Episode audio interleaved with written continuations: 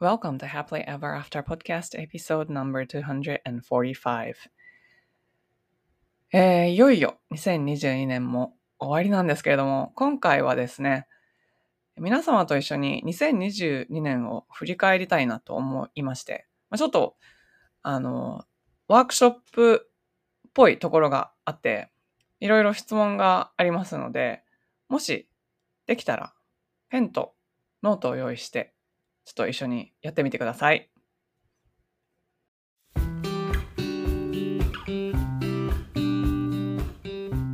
こんにちは。キャリアとビジネスのサクセスコーチ、ゆりです。私は使命や人生の目的とつながって自分の人生を最大限に充実させたいと思う女性のお手伝いをしています。このポッドキャストは今モヤモヤしていたり今の状態にはある程度満足しているけれどもっと大きなこと次のレベルで何かできるんじゃないかなって思っている女性のヒントになればという思いで配信しています。私たちは一人一人素晴らしいギフトをもらってこの世に生まれてきました。そのギフトを生かすことによってパズルのピースみたいにこの世の中で自分なりの役割を果たすことができます。内面の世界を良くしていって充実させることで私たち一人一人が現実を変えていき周りの人、世界にもいい影響を与えていくことができます。ソロエピソードではコーチング、NLP、瞑想、マインドフルネス、ヒプノセラピーなどに基づいたマニアックな意識や自己啓発に関する話をしています。インタビューエピソードでは世界で活躍する女性のライフストーリーをお聞きしていろんな生き方、働き方、そして自己実現の仕方があるということをお伝えしています。このポッドキャストを聞いて一人でも多くの方が元気になったり、前向きに行動できるようになると嬉しいです。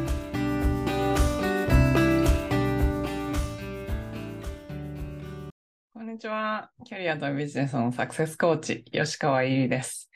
えー、今日はですね、もう年末、年のせいということでですね、ちょっと一年の振り返りっていうのを一緒にやってみたいなと思ってます。えー、今年一年、どんな年でしたでしょうか？えー、私にとっては、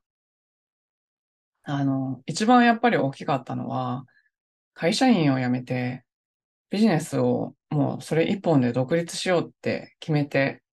あの、1月の終わりなんですけども、まあ、自分の誕生日の1日前とかだったと思うんですけど、に、本当に会社を去った時、まあ、それがすごく本当に大きい瞬間だったなと思います。まあ、すごく覚えてるのが、車で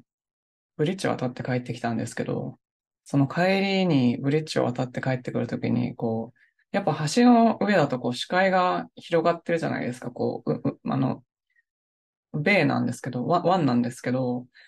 そこの向こうの方に見える山並みを見て、で、その、なんていうんですか、左右に広がる、こう、湾の水面っていうのがあって、まあ鳥が飛んでたりとかして、でも夕方だったので、ちょっと空の色がすごく綺麗で、まあ、そういうのを見て帰るときに、自由だって思いながら、すごい私やったって思いながら帰ったのを覚えてます。その日ちょうど、あの、以前、ポッドキャストにご出演いただいたはやぴーさんっていうコーチの方、そして彼女も今年、あの、インスタで拝見してたら、すごい大きな決断をされて、あの、カフェを開かれたみたいなんですけども、彼女が当時あの、たくさんの方を集めて、Facebook 上でお祭りみたいなことをされていて、私はその会社を辞めた日にちょうど、え自分のワークショップのスケジュールがあったので、会社帰ってきたら、あの、もう独立後の最初のお仕事がそのワークショップだったんですね。でその時にものすごくなんか、やったー、嬉しいっていう感覚があったのを覚えてます。あなたの2022年のなんかメモラブルっていうかこう、かけがえのない思い出っていうか、そういうかけがえのない瞬間、後々までも覚えていられるような、そういう瞬間その瞬間は、どんな感じでしたか？あなたは、どこにいて、誰と一緒にいて、何をしてましたか？そしてどんな感情でしたか？今、それを体の中に思い出して、ちょっと感じてみてください。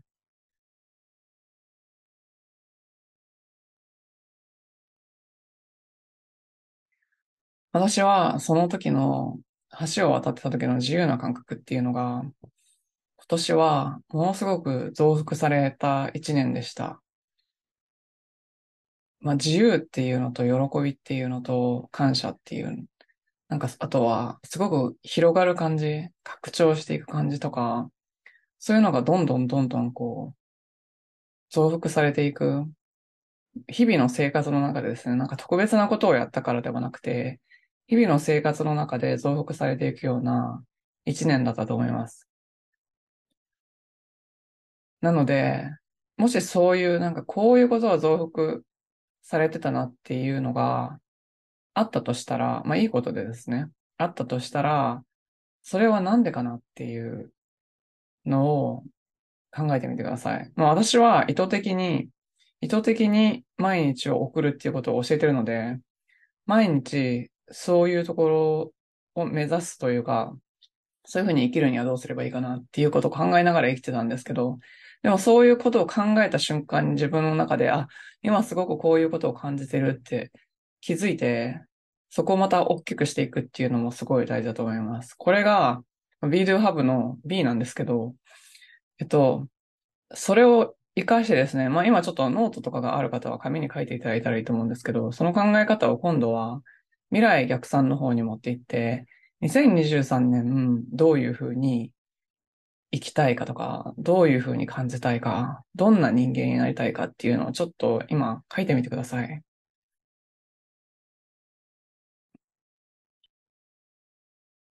でその言葉が書けたらですね、その言葉っていうのを自分の物差しっていうか、まあアンカリングみたいな感じで、そこに向けて自分は毎日どういうことをしていけばいいかっていうことを考えるんですね。例えば私は、うん、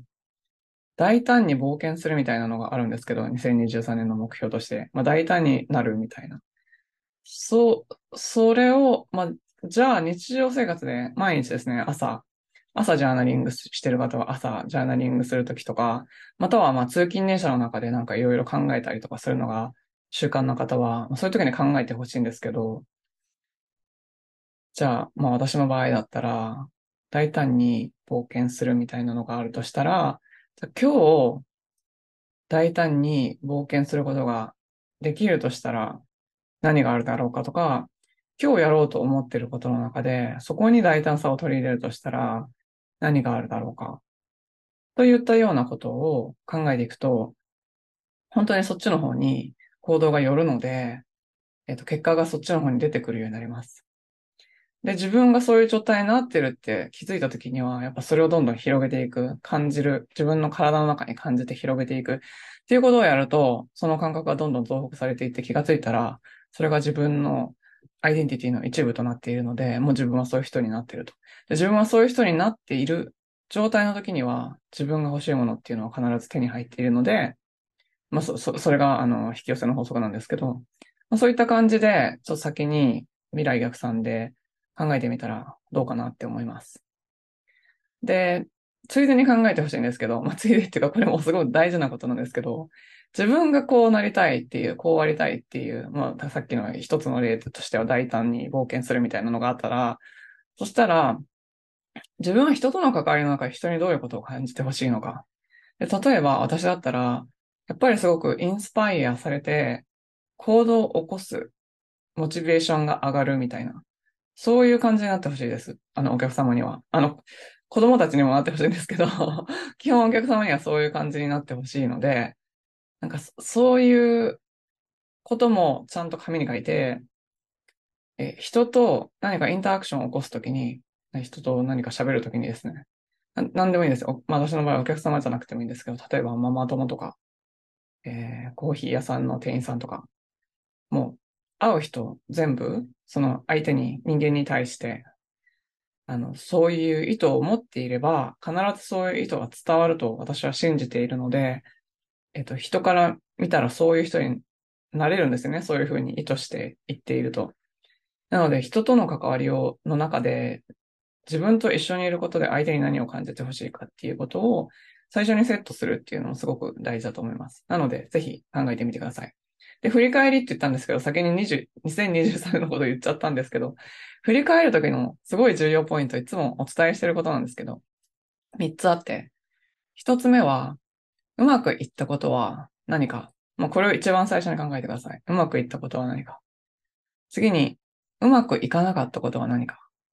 これは、うまくいったことは何かが考え終わった後で必ずやってください。あの、ポジティブから入ってください。そして、改善できることは何か？っていうことを考えてください。なので、2022年うまくいったことっていうのは、2023年にも持っていきたいですよね。で、2022年にうまくいかなかったことっていうのは、何らかの形で改善して、あ、だから、うまくいったこと、うまくいかなかったことのそれなりに分析して理由を見つけないといけないんですけど、まあ、それを来年に、まあ、いいことは持ち越し、うまくいかなかったことで改善できることは改善していけば2023年はもっといい年になるじゃないですか。そういう感じで考えてみたらいいんじゃないかなって思います。はい。まあ、このと、この時期、1年の振り返りをされている方すごく多いと思うので、何かの参考になれば嬉しいです。はい。で、1月から新しいプログラム、ハイパフォーマンスインキュベーターっていう、まあ、コミュニティとコーチングの力で、えー、不可能を可能にするというか、大きい夢を叶えていくっていう、まあ、そういったコミュニティを立ち上げるので、ま、興味のある方は、ショーノートのリンクからチェックしてみてください。では、今年1年本当にありがとうございました。皆様がこのポッドキャストをシェアしていただいたおかげで、えー、リスナーさん、たくさんのリスナーさんと出会うことができて、えー、いろんなフィードバックをいただいて、まあ、ポッドキャストだけで人生が変わったとか、考え方が変わったってすごく言われるのがとても嬉しいです。えー、来年もまたよろしくお願いします。そして、もし、このポッドキャストがお役に立ったら、えー、ご家族、ご友人、また、まあ、フォロワーさんいる方、フォロワーさんなど、なんか周りの方々にぜひシェアしていただけたらなって思います。では、良いお年をお迎えください。最後までお聞きいただきありがとうございました。このポッドキャストがお役に立ったら配信登録、レビューまたは星マークポチッと押して多くの方にこの番組が届くようお手伝いいただけると嬉しいです。今よりもっと高いレベルの自分になって行動できるようなコーチングセッションに興味のある方は、ショーノートのリンクから体験セッションにお越しください。また、現在、もやもやからやりがいを見つける20の質問ワークシートをプレゼントしています。今の自分のお仕事よりも、もしかしたらもっと自分が貢献できたり、やりがいを感じたりできるお仕事があるんじゃないかなと思っている方、そういう思いがあるなら、あなたのこれからの使命は別のところにあるのかもしれません。そのヒントを見つけるために、ぜひワークブックをご活用ください。プレゼントを受け取るリンクもショーノートにあるので、チェックしてみてくださいね。